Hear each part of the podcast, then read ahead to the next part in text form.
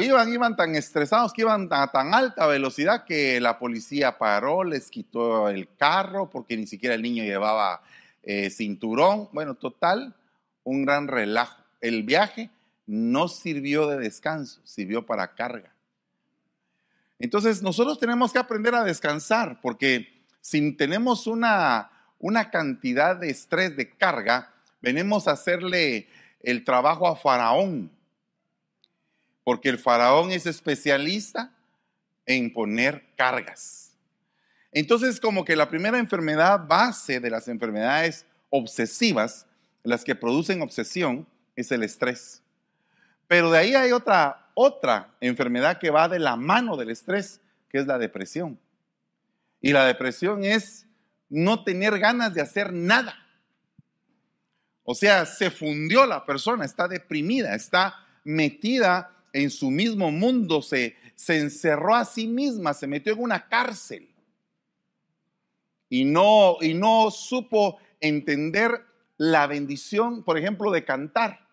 Porque Pablo y, y Silas estaban en la cárcel pero el entorno ellos lo cambiaron a través del canto, de tal forma que la cárcel se estremeció. Pero imagínense usted el poder, porque yo no sé si usted ha visto algunas, algunas personas que pueden romper cristales con la voz. Cuando empiezan a cantar, a cantar, a cantar, tienen unas notas tan altas que pueden romper cristales. Ahora, yo no sé qué tipo de canto o en qué dimensión estaban de canto estos dos, estos dos eh, siervos de Dios que llegaron a, conmover las celdas de la prisión a través del Espíritu que descendió a visitarlos. Entonces, definitivamente yo creo que nosotros podemos quitarnos la depresión, podemos quitarnos el, el estrés, siempre y cuando dejemos que el Espíritu lo haga y que nos dispongamos a que Él lo haga. De ahí están las neurosis. Por ejemplo, hay gente que se siente enferma todo el tiempo. Hay gente que se siente perseguida. Paranoia, neurosis. Hay gente que tiene ciertas mañas, ¿verdad? Manías obsesivas. Hay gente que tiene delirio de grandeza, por ejemplo. Se siente que tiene demasiado y no tiene nada. Por ejemplo, siente que tiene un gran carro, pero lo debe tengo un gran carro. ¡Wow! ¡Qué bueno! Lo compré hace 15 días. Debe todo el carro. O sea, va a tener el carro dentro de 5 años. Lo está, lo está manejando, pero todavía no es de él. Pero siente que tiene un gran carro. Saber si lo va a terminar de pagar. Porque uno no sabe cuándo puede partir, entonces uno no sabe. No, no, no es que sea negativo, sino que a veces tenemos que enfocarnos en nuestra realidad. Y la realidad muchas veces no nos gusta porque la realidad pues nos hace ver tal y como somos. Fíjese que en los procesos de administración llega un momento en el cual uno se topa con la realidad. O sea, llega por un problema. Y llega un momento en el cual se puede, puede decir la persona, pues el problema me doy cuenta que soy yo. ¿Verdad? Eh, mire, eh, en, en, terapia, en ministración de pareja se ve mucho, ¿verdad? Uno llega a la sala de la terapia y uno piensa que la compañera tiene la culpa. Y de repente se topa uno con la realidad de que el culpable es uno. Entonces empieza a cantar aquel eh, corito que dice, culpable soy yo, ¿verdad? Pero entonces fíjese el punto, hay obsesiones. Las enfermedades obsesivas son las alteraciones en los procesos del razonamiento y del comportamiento para poder reconocer la realidad. O sea, te pierdes en algún momento de tu realidad. O la anulas, o te escondes de ella. La disfrazas. Por ejemplo, una persona puede disfrazar su realidad de que no tiene ni un centavo con una tarjeta de crédito. Entonces invita a la chica, ¿verdad? La chica que está enamorando. Entonces dice, como la estoy enamorando, quiero decirle que tengo plata, que no es de él, es del banco. Entonces él invierte, Entonces es una, una realidad que él está viviendo, está viviendo la emoción. Y si la chica es interesada, dice, este chavo tiene dinero, porque solo saca el tarjetazo. ¿Verdad? Como cuando la gente viaja a sus países de origen, ¿verdad? Llegan con sus tenis y, todo, y todos los primos se le acercan, primo, invítanos a, a comer algo. Y aquel, está bien, yo vengo del norte. Y ahí cuando regresa del viaje y le mandan el estado de cuenta, 25 mil dólares le costó el viaje. Invitó a todos los primos. Se topó con, con su realidad. ¿Mm? Las emociones, las relaciones con los demás consideradas como anormales con respecto al grupo social de referencia del cual proviene el individuo. Entonces, dentro de un grupo se ve gente que está mera rara, ¿verdad? Hay gente que es excesivamente desconfiada. Por ejemplo, está en un grupo y, y, ¿por qué se me queda viendo usted así? No, ¿Y cómo? Así como con desconfianza. No, es que mire que tengo un tic. No se había dado cuenta, pero estaba generando un morbo. ¿Verdad? O puede ser que de pronto alguien viene bien vestido y dice, ah, ese viene bien vestido para podernos humillar a todos. Y el otro le acaban de regalar ese traje. ¿Verdad? Entonces son, son eh, conceptos que se manejan en un grupo. ¿Verdad? A ese punto le voy a enseñar. Mire, mire bien esto. A ese punto hay trastornos de la personalidad. O sea, la persona empieza a, a creerse ciertas cosas como parte de su realidad se empiezan a sentir bien así. Mire, qué tremendo es ser uno loco y sentirse bien que está loco, ¿verdad? Porque nunca te topaste con alguien que te dijera, mira, sabes que tu problema es este. Tu problema es que te sientes demasiado grande. ¿Cómo así grande? No, para nada. Si fíjese, fíjese, por ejemplo, una persona que a cada rato menciona la palabra yo, es porque se importa mucho. Fíjese que yo, y entonces yo, y entonces yo, yo y yo yo-yo, ¿verdad? Tiene un yo muy grande. Y hay otra persona que se desimporta a sí misma. O sea, son todos menos esa persona. Ese le podríamos poner el tú. ¿Verdad? Tú primero, tú después, tú antes, tú siempre. Siempre tú. Entonces, este, este punto son trastornos en nuestra manera de pensar. Y entonces alguien dirá, pero ¿y todo esto será que está puesto en la Biblia? Pues definitivamente, porque la megalomanía es un trastorno de la personalidad relacionado con una persona narcisista que se caracteriza porque la persona tiene pensamientos de poder, omnipotencia y de gran superioridad ante los demás. Alguien está diciendo, ese sos vos. Pero fíjese que la persona que en algún momento puede decir, ese sos vos, puede ser que esté padeciendo de eso. Y que esté queriendo humillar a la otra persona. Fíjese que ese su silencio sí realmente me, me, me conmueve. Vale, mire pues. ¿Cómo? Pero fíjese que el problema es que eh, cuando dices, ese sos vos, ese sos vos, ese sos vos, todos son, todos son lo demás, ¿en dónde está él? Si todos los demás son culpables, ¿en dónde está la persona que está diciendo eso? En el punto de que es perfecto. ¿No ha estado usted en algún momento en un círculo de perfección? Donde usted dice, wow, yo soy el centro del universo. Mira que es bien cómodo estar en ese punto. El problema es la quebrada que viene después. Porque si nosotros entendemos un poquito más a profundidad los vallados de Job, que había un vallado alrededor de él, un vallado alrededor de la casa, un vallado alrededor de todo lo que tiene, es porque el hombre estaba encerrado en una esfera divina de protección, pero que lo hacía a él en algún momento pensar que él era el dueño y el amo del universo. Y él lo explica. Él dice en un momento de, de quebrantamiento de su ser, empieza a reconocer todo lo malo que hacía. Pero tuvo que llegar a ese reconocimiento de la realidad. ¿Sabe por qué es que en algún momento padecemos de un pensamiento distorsionado? porque no nos acercamos a nuestra realidad. Queremos enseñarles la realidad a todos los demás excepto la nuestra. Y ese es como que los ojos por dentro que tienen los seres vivientes. O sea que el que pertenece a la, a la casa de los vivientes, el que ha alcanzado la categoría de viviente, es porque tiene inteligencia intrapersonal. O sea que se puede juzgar a sí mismo y reconocer sus limitantes y sus errores. Pero el que no tiene ese tipo de inteligencia, pues va a ver siempre los errores de todos. Usted se ha topado con una gente bien criticona. Dios mío, eso es cosa seria. Todo lo critican. A todo le ven el lado negativo de las cosas. Ven un vaso con la mitad de agua y lo ven medio vacío. ¿Verdad? Y hay otra gente que lo ve medio lleno.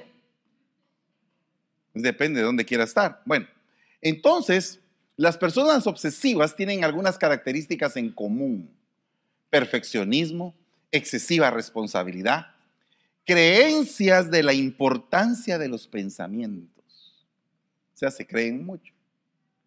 Poca tolerancia a la incertidumbre, sobreestimación de la amenaza. Oh, me estás viendo así raro. No, yo no te estoy viendo raro. Sí. ¿Traes algo conmigo? ¿Usted se ha topado con alguna persona brincona? ¿Sabe usted qué es una persona brincona? que por cualquier cosa reta ya, eh, ¿y qué, cuál es el problema? ¿Qué, ¿Qué, está pasando aquí? ¿Verdad? Y quiere ya rápido ver qué, cómo puede intervenir a, a los cuentazos. ¿Tiene el síndrome del canelo? Poca flexibilidad mental. Entonces, ¿será que padecemos de alguna obsesión? Y si padecemos de alguna obsesión, ¿qué es lo que genera en nuestra mente ese tipo de obsesiones? Creencias. ¿Qué crees? ¿Por qué lo crees de esa manera? La creencia es algo a lo que uno se aferra, a un pensamiento que así tiene que ser. Es blanco porque mis abuelos eran blancos y mis tatarabuelos eran blancos. No sabía que había por ahí un zorrullo y mis padres blancos. O sea, te aferras a una creencia. Y esa creencia te limita en un montón. Porque puede ser que esa creencia no te permite explorar cosas nuevas que pueden venir a tu vida. Cuando yo estoy hablando de todo esto, yo mismo me estoy haciendo un análisis y digo, Señor, todavía tengo muchas creencias que me limitan. Aunque le he pedido al Señor siempre no no estar metido en ese tipo de, situaciones, sé que la mayoría, o tal vez todos de los que estamos aquí, tenemos alguna creencia que nos limita. Cuando usted se iba a venir para acá a los Estados Unidos, alguien en algún momento le dijo, no te vayas. Tenés que pasar el desierto, te podés morir. ¿Para qué te vas a ir para allá? Pero usted tuvo que romper con esa creencia. Tuvo que definirse, enfocarse o simplemente le tenía usted tanta hambre y falta de trabajo que dijo, o me voy o me muero. O sea que la misma necesidad, el mismo problema, la misma vida te puede romper con una creencia que tú tienes. O sea, el quedarte estático Puede ser otro tipo de creencia. Puede decir, no, yo aunque me muera, pues me voy a morir aquí a la par de mis padres, pero yo no me voy. Es una creencia. Otra creencia puede ser, no, allá me voy y después mando a traer a mis padres y a todos. Consigo un coyote cristiano y veo qué hago. O sea, ¿en qué punto de creencia vas a estar? ¿O vas a estar en el punto de la creencia que te limita? o vas a estar en el punto de la creencia que te expande? ¿Qué es lo que vas a creer tú? Entonces aquí hay algunas, algunas creencias. Eso es muy caro. Y no has investigado, por ejemplo, el precio. ¿Cuántos de ustedes han pensado en un carro eléctrico?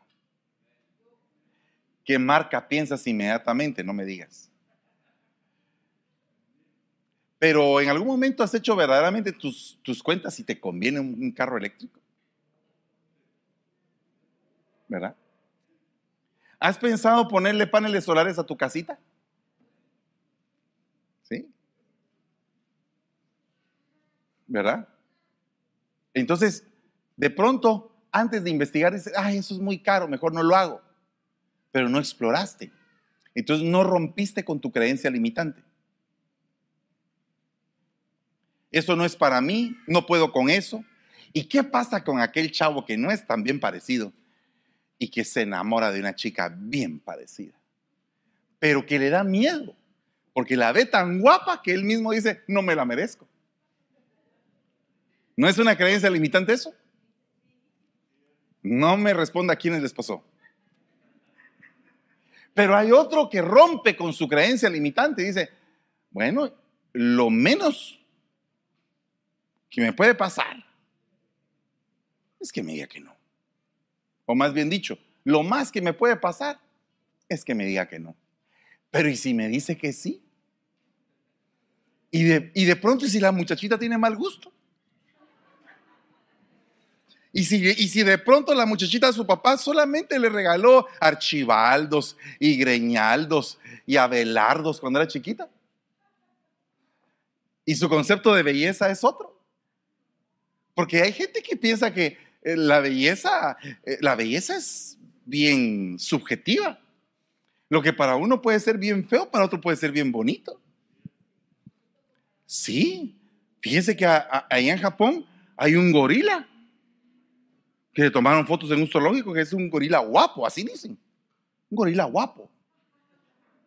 Y las chicas van ahí a tomarse un selfie con el animal.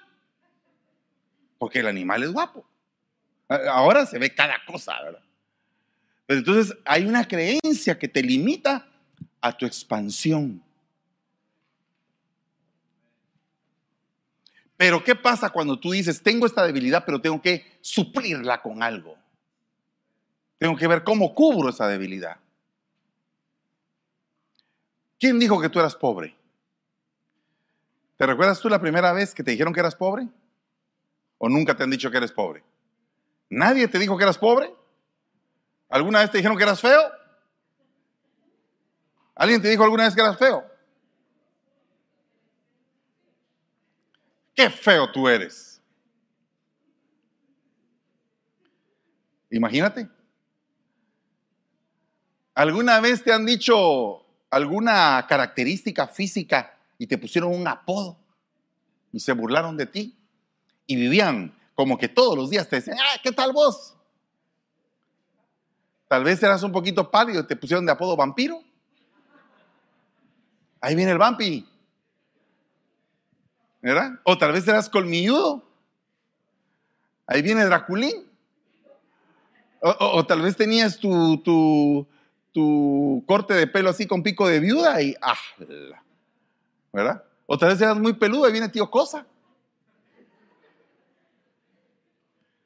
O sea, siempre va a haber alguien como que te va a limitar, como que, como que quiere disminuir todo el potencial que tú puedes sacar. Esas son creencias limitantes. Cuando se fijan en tu cerebro ya no puedes adquirir más paraste ahí y topaste. Y si la creencia te la pones tú, y si tú mismo dices, no sirvo para esto, entonces, por eso es que dice la Biblia, la paz del Señor, que sobrepasa tu mentalidad. Entonces, una persona que tiene paz de parte de Dios empieza a sentirse segura, confiada, empieza a creer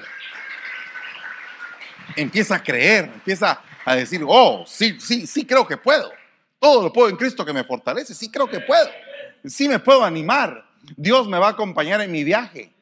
Yo he conocido personas que me han dicho, estaba la migración enfrente de nosotros y no me vieron a mí.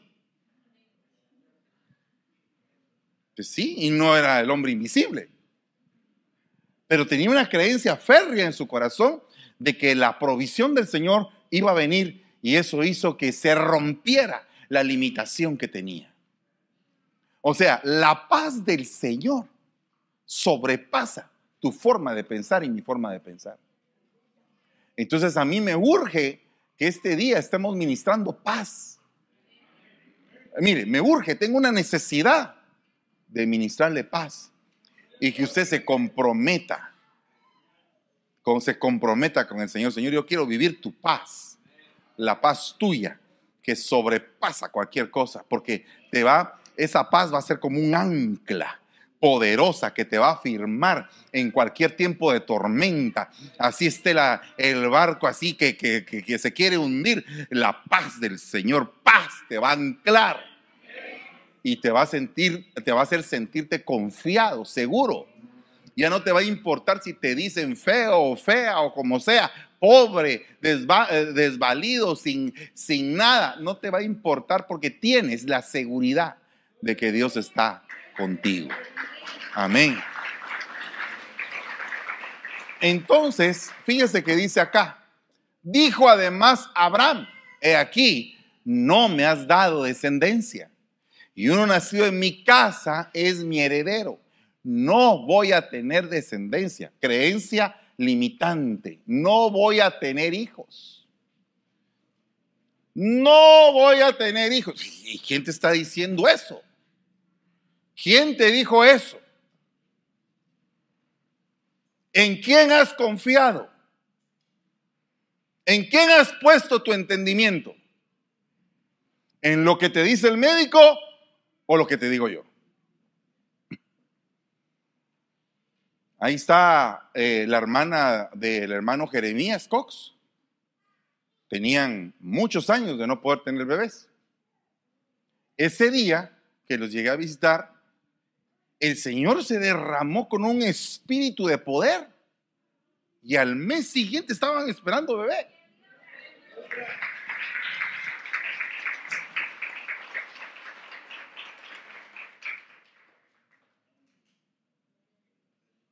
A veces la gente, mire, a veces la gente quiere, pero no trabaja para tenerlo. ¿Mm? Quiero un hijo. Ah, de veras. Ok. Y, eh, y Sara, ¿cuántas veces te has acercado a Sara, tu mujer? Ahí está vieja.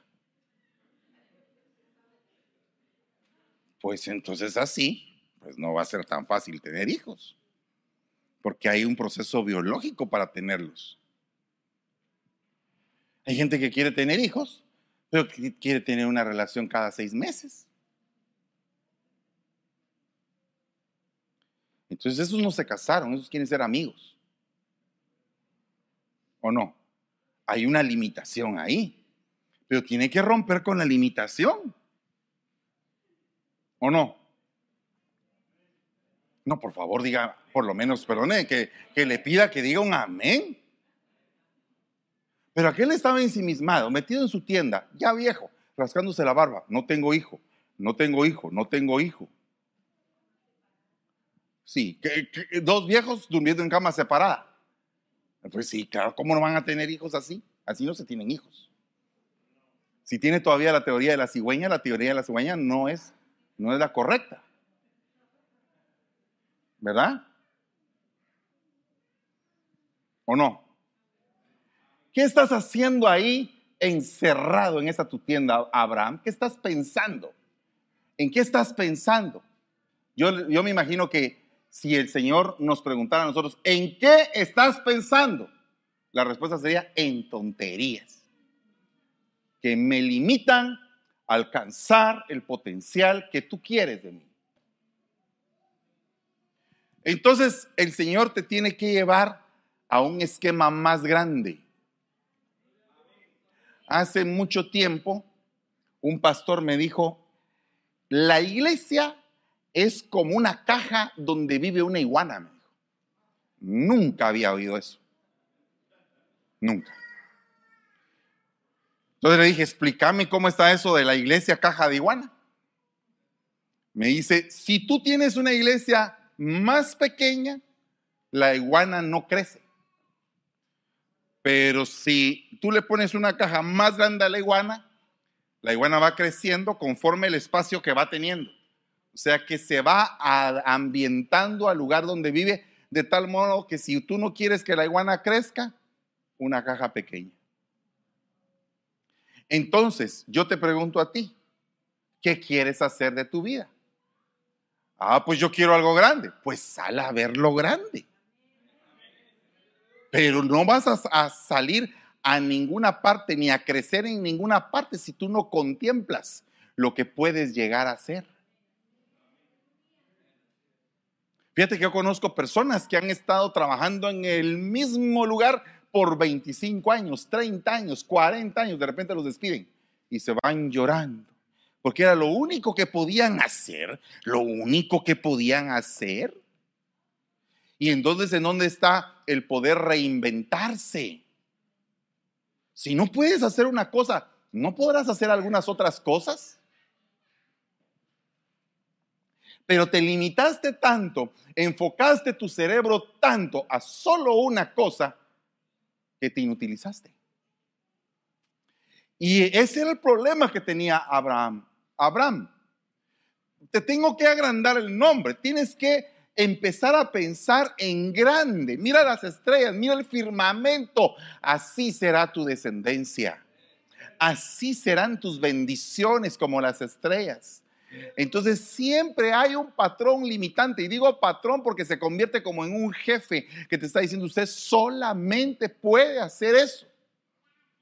yo me resisto a pensar que una persona puede hacer una sola cosa.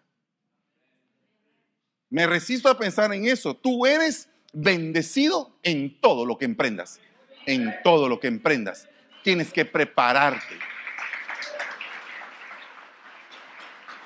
¿Por qué dice, yo soy un escudo para ti, Abraham? Yo voy delante de ti, yo voy detrás de ti, yo te voy cargando, yo voy a tu lado izquierdo, yo voy a tu lado derecho. Estás rodeado del Señor, porque entonces no puedes alcanzar lo que anhelas. Porque se formó una fe equivocada hacia lo que no puedes hacer. Tengo fe que no puedo hacer tal cosa.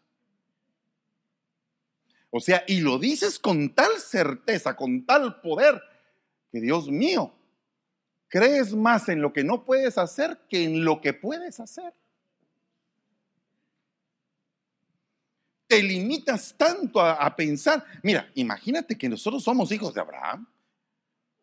El bendito hombre ni nos conoció, pero somos hijos de por el Señor Jesucristo, espirituales, de una simiente no humana. Entonces, ¿por qué ahora vienes y te limitas?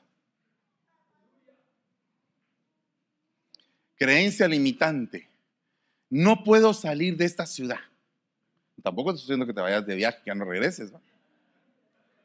Pero fíjese que el día de ayer fui al banco. No, ¿cuándo fue? Ayer fue que sábado. El viernes fui al banco. Y entonces estaba hablando a la señorita para ver si en algún momento podía ir a la iglesia. Y ella me dice, oh, sí, qué bonito el puente, ¿verdad? Pero me da miedo el puente. Fíjese que no voy para allá. No vas para allá. No, yo, yo no conozco San Francisco. No tuviste novio. Y le iba a preguntar, yo, no, no tuvo quien la sacara. Y hay gente que, que vive tanto en su entorno que se encierra que, no el puente, el puente. Uh su vida. Ah, nunca había visto un puente tan grande. Le da miedo y lo limita. Todo lo que sea del puente para acá. ¿Y acaso no vino en un gran avión? Pues? No, yo no vine en avión. ¿Y acaso no pasó el río nadando? Eso fue hace muchos años. Perdiste el toque, la fuerza, el empuje. ¿En dónde lo dejaste tirado? ¿Qué es lo que te desmotivó?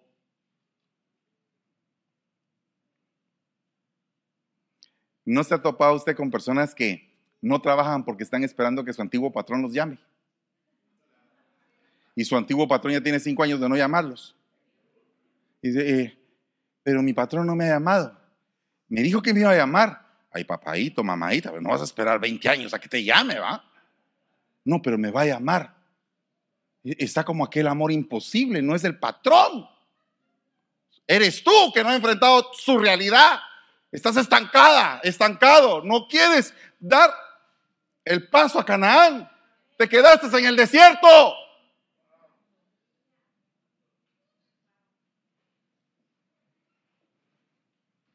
Bueno, yo no estoy enojado.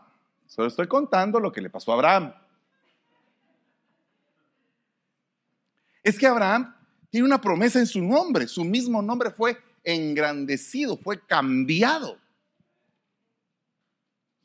Por favor, recíbame esto, please. Recíbalo en el corazón. Me ha costado muchos años descubrirlo para mí mismo. Y cuando estaba meditando en esto, es, digo yo, ¿cuántas creencias tenemos que nos limitan? Y fíjese que esa creencia limitante regularmente está basada en el temor a algo. No voy a ganar bien. ¿Y quién te dijo que no vas a ganar bien? No es que me pagaban mucho en aquel lugar y por qué ahora no te van a poder pagar. Es que no hay trabajo. ¿Quién te dijo eso? Oí por ahí. ¿En dónde? En las noticias. Ya estás como tu pastor un día que preocupado le digo a mi mujer, se cayó el mercado de las acciones. Y se volteó y me dice, sí, pero tú no tenés ninguna. O sea, ¿qué te pasa pues? No le estés agregando moscas a tu mente.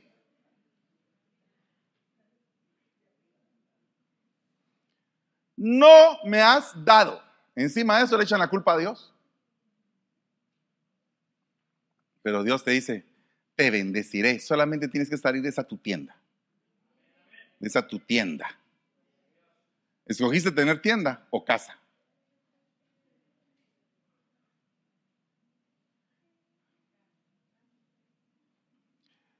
Pastor, yo quiero comprar una mi casa. ¿Y ya chequeaste tu crédito? No, pastor. Por ahí tienes que empezar. Es que yo creo que no está muy bueno. No está bueno. ¿Y cómo sabes? Solo creo que no está bueno. Solo cree que no está bueno. Cree. Una creencia que lo limita a comprar casa porque ni siquiera ha visto sus reportes. Paso número uno, number one, como diría en su pueblo. Mire su crédito. Pero ¿para qué lo voy a ver si no tengo dinero? Mire su crédito. No, no, mire, fíjese que, hermano, usted está predicando de humanismo. No, estoy predicando de Abraham, que está metido en una tienda solamente con sus mismos pensamientos limítrofes, limitantes, escasos. Y dice, eh, el Señor me profetizó hace 15 años que iba a tener una casa. Dios mío, ya lleva bastante tiempo el Señor. ¿Y has ahorrado de esos 15 años? No. Entonces, si el Señor te dice en profecía, vas a tener una tu casita, tienes que ahorrar para el down payment. Tan sencillo como romper con algo que tú crees. ¿Cuántos están dispuestos a romper con algo que creen? ¿Cuántos están dispuestos a mañana tirarse? Mire, uno cuando se hace viejo, se vuelve miedoso. Eso lo puede decir el testigo Yeshua. Fuimos a un retiro de matrimonios a Huatulco y yo siempre he sido atrevido. Yo me atrevo, hermano. Ya después vidigo, dice alguien por ahí. Pero ese día fuimos eh, al senderismo, estábamos ahí, de repente nos encontramos con un peñasco y me dice, papá, tirémonos desde aquí porque, porque el que iba guiándonos dijo, desde aquí se pueden tirar. Y aquel vino y fungum, se tiró. Y cuando yo viviendo en la roca, mire hermano, me, me paralicé. Yo decía, me aviento, me aviento. El espíritu está dispuesto, pero la carne es débil, decía yo. No me pude aventar. Estaba decepcionado, frustrado, estaba enojado conmigo mismo de no haber podido tirarme. Decía, pero ¿qué te pasó? Y hasta mi misma esposa estaba asombrada. ¿Qué te pasó? Me volteé tristemente y le dije, ya me hice viejo. Aviéntese en el nombre de Jesús o quiere que yo lo empuje. Porque eso es otra cosa. A veces necesitas un empujón de alguien que te diga, hey, tírate, dale.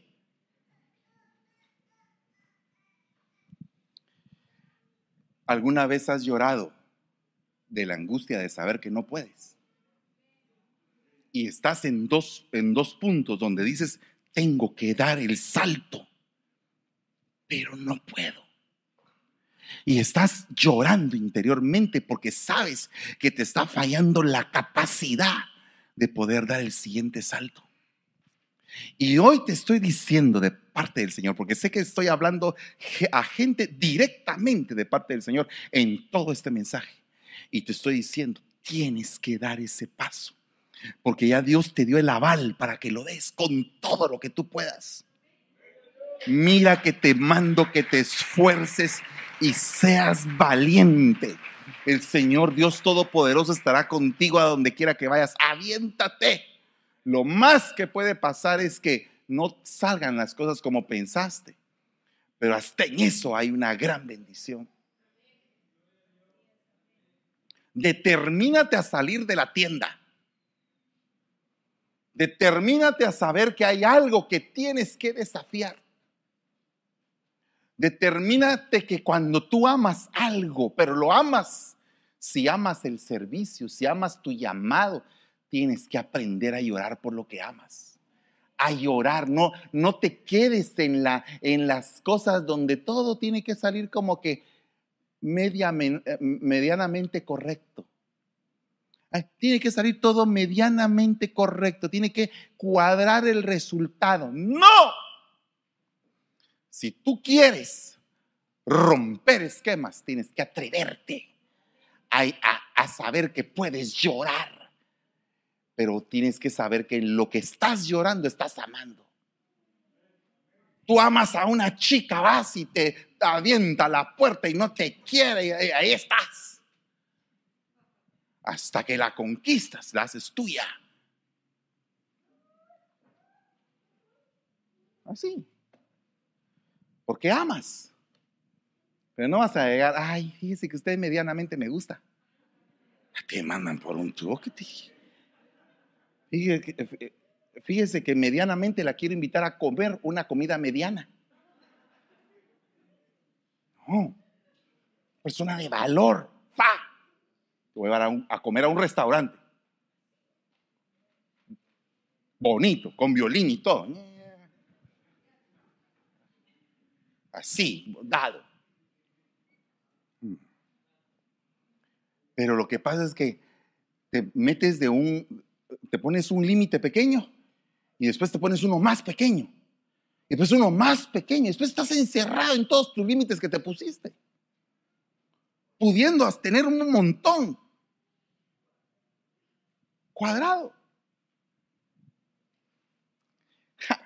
Tengo mi amigo ah, se me fue el tiempo, a mí como me da de cólera que se me va el tiempo. Ni apenas estoy arrancando, hermano. De veras. Pero ya no hay tiempo. Pero mire, le voy a contar. Tengo mi amigo. Ese tiene la. Ese mi amigo es tan mi amigo, tan buena onda, que se me cuadre, ¿qué le importa? Ah, no, ese es, ese es un amigo. Un amigo es alguien que te cuadra y te dice, no, hombre, mira, agarra la onda. Entonces ahora estaba yo explicando lo de las figuras geométricas allá en el retiro y todo. Eso fue en la mañana. En la noche llegó este mi amigo y me abrazó. Me dijo, ah, la voz, qué bonito el tema. Pero te quiero recordar, me dijo. Ah, dije yo, ahorita viene el tastazo, porque ese, es bien, bien especial para acariciarlo a uno. Triángulo amoroso, mente cuadrada, círculo vicioso. Ah, vaya pues. Dije, qué bonito está eso. Vamos a hablar de eso también. Porque se puede ver en un plano positivo, pero también se puede ver en un plano negativo. Mm. ¿Verdad que sí? Entonces, cuando tú tienes un amigo que te, que te agrega, que te agrega valor, ese es tu amigo. uno, que, uno que te ve con valor y quiere, quiere menguarte el valor, quiere reducirte de tu condición actual a una condición más pésima. Ese no es tu amigo. Ese es tu enemigo. Aunque se vista de amigo. Pero cuando tú tienes un verdadero amigo, hablas y crecen juntos. Crecen juntos.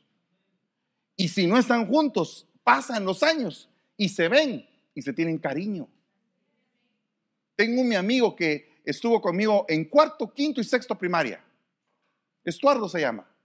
Lo volví a ver hace 15 días, después de cuarenta y pico de años.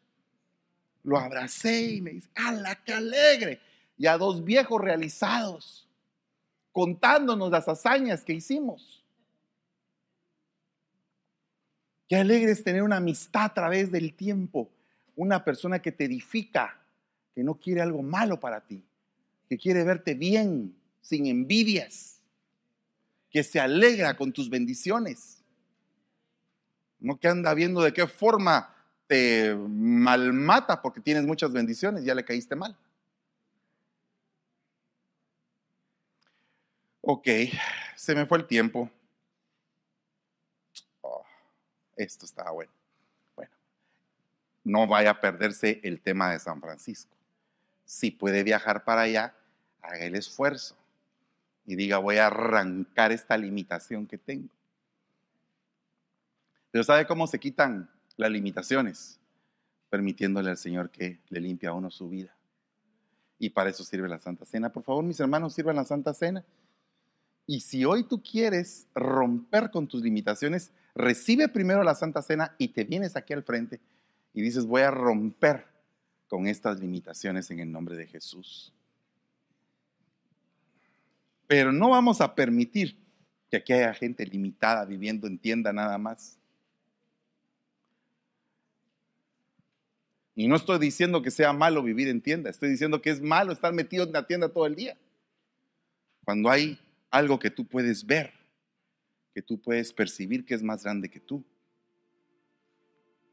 ¿Cuántos todavía dicen amén? Entonces, acércate si ya tienes la Santa Cena Acércate si tienes la necesidad hoy de romper con una creencia limitante. No me dejaré esclavizar por nada, dice Pablo. No me dejaré esclavizar por nada. Rompe esa creencia en el nombre de Jesús. ¿Sabes una cosa? El enemigo te ha querido meter miedo. Te ha querido decir, no, no vas a hacer nada más ahí, aquí terminaron tus días. No, me rehuso a pensar eso. Hay más cosas que recibir. Hay más cosas que vivir, que hacer. El Señor cuando Él desee me va a llamar a su presencia. Pero dice la Biblia que el que terminó, el que empezó la obra en nosotros la va a terminar. No estés pensando con limitaciones. Piensa en ese efecto potenciador, en esa potencia, en el poder de sus fuerzas. Y dile, Señor, no voy a ser un derrotado. Me voy a abrir paso en la vida, voy a alcanzar las promesas, voy a alcanzar las promesas.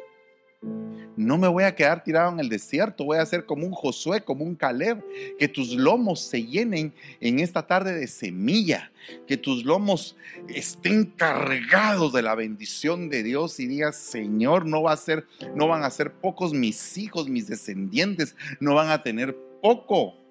Van a tener mucho en el nombre de Jesús, en el nombre poderoso de Jesús. Yo vengo bendiciendo, Señor, y quito toda culpabilidad. En el nombre de Jesús. Vengo bendiciendo, Padre, los lomos, vengo bendiciendo, Señor, los lomos de mis hijos, Padre, en el nombre de Jesús, que sean lomos fructíferos que tengan abundancia de semilla. En el nombre de Jesús, que tengan abundancia de semilla en el nombre de Jesús, Señor, bendice a los hijos de esta casa, Padre. Bendice a mi hijo, Padre. Rompe con toda maldición, rompe con toda idea limitante, Señor. En el nombre de Jesús, necesito mujeres piadosas que me ayuden a orar por las otras mujeres, por favor. Si ustedes, ahí estás, ahí ya eres una persona que tiene tiempo en la iglesia, volteate y ora por los demás, por las demás hermanas. En el nombre de Jesús, hermanos, ministros aquí, por favor, acérquense y oran por los demás. Por favor, en el nombre de Jesús. En el nombre de Jesús. Rompemos con toda creencia limitante. Rompemos con toda creencia limitante. En el nombre de Jesús. En el nombre de Jesús. En el nombre de Jesús, Señor. Ayúdanos, Padre. Ayúdanos, Señor Ayúdanos, papito, en el nombre de Jesús. En el nombre de Jesús. Oh sí, Señor. Oh sí, Padre.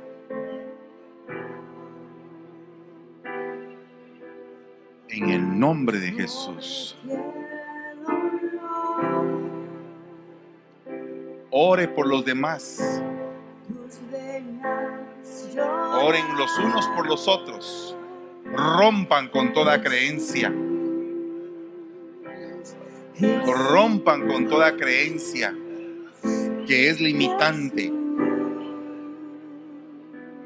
y empieza a pensar en todo lo que Dios quiere para tu vida, en todo lo que Dios quiere para ti. Oh, tú no tienes ni siquiera la menor idea de hasta dónde Dios te va a llevar.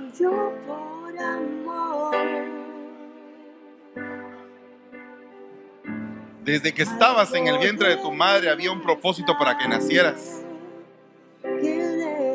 Había un propósito y ese propósito no se va a desviar. Hay gente que cuando mira las estrellas dice, Señor, qué grande tú eres.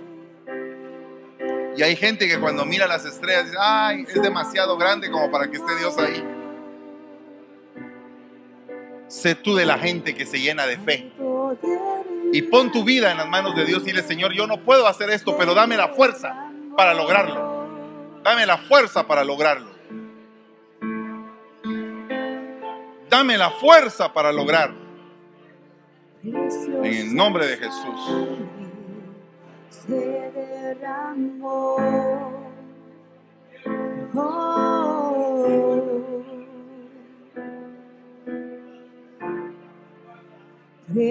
Oh, bendito tu nombre. por amor.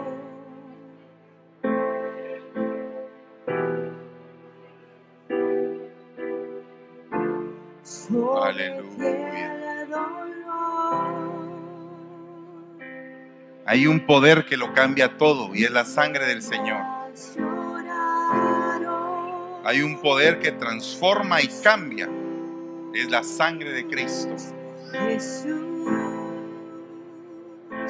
Oh, bendito tu nombre.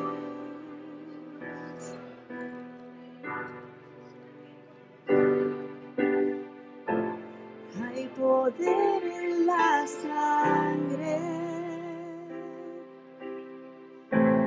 que fluyó por amor. Aleluya. Aleluya. Abra los elementos, los bendecimos, bendecimos el pan, bendecimos el vino. Porque la misma noche en que el Señor fue entregado, tomó el pan y dando gracias lo partió y lo entregó a cada uno de sus discípulos diciendo, tomen y coman de este pan, porque esto es mi cuerpo que será entregado por ustedes para el perdón de los pecados. Señor, te ruego que nos cambies que expandas nuestra mente, nuestro espíritu, que seamos expansivos y explosivos, Señor, en el nombre de Jesús, por el poder de tu espíritu. Comamos del pan, por favor.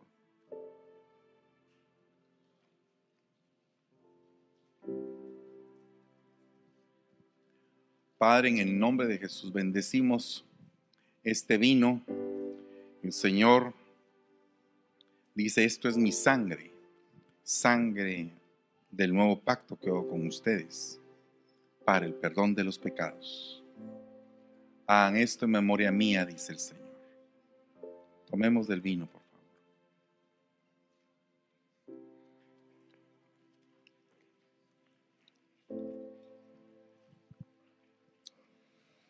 Señor, te damos gracias. Bendecimos a cada uno por nombre y te ruego que el día de hoy rompas con toda creencia limitante, Padre. En el nombre de Jesús, te lo suplicamos, Señor. Permítenos avanzar con un metanoeo, un cambio de mente. En el nombre de Jesús. Por favor, Señor. Gracias, Padre Santo. Una palabra que a mi corazón restauración. Se abre el cielo a nuestro favor, mostrándome un camino nuevo en el. Restauración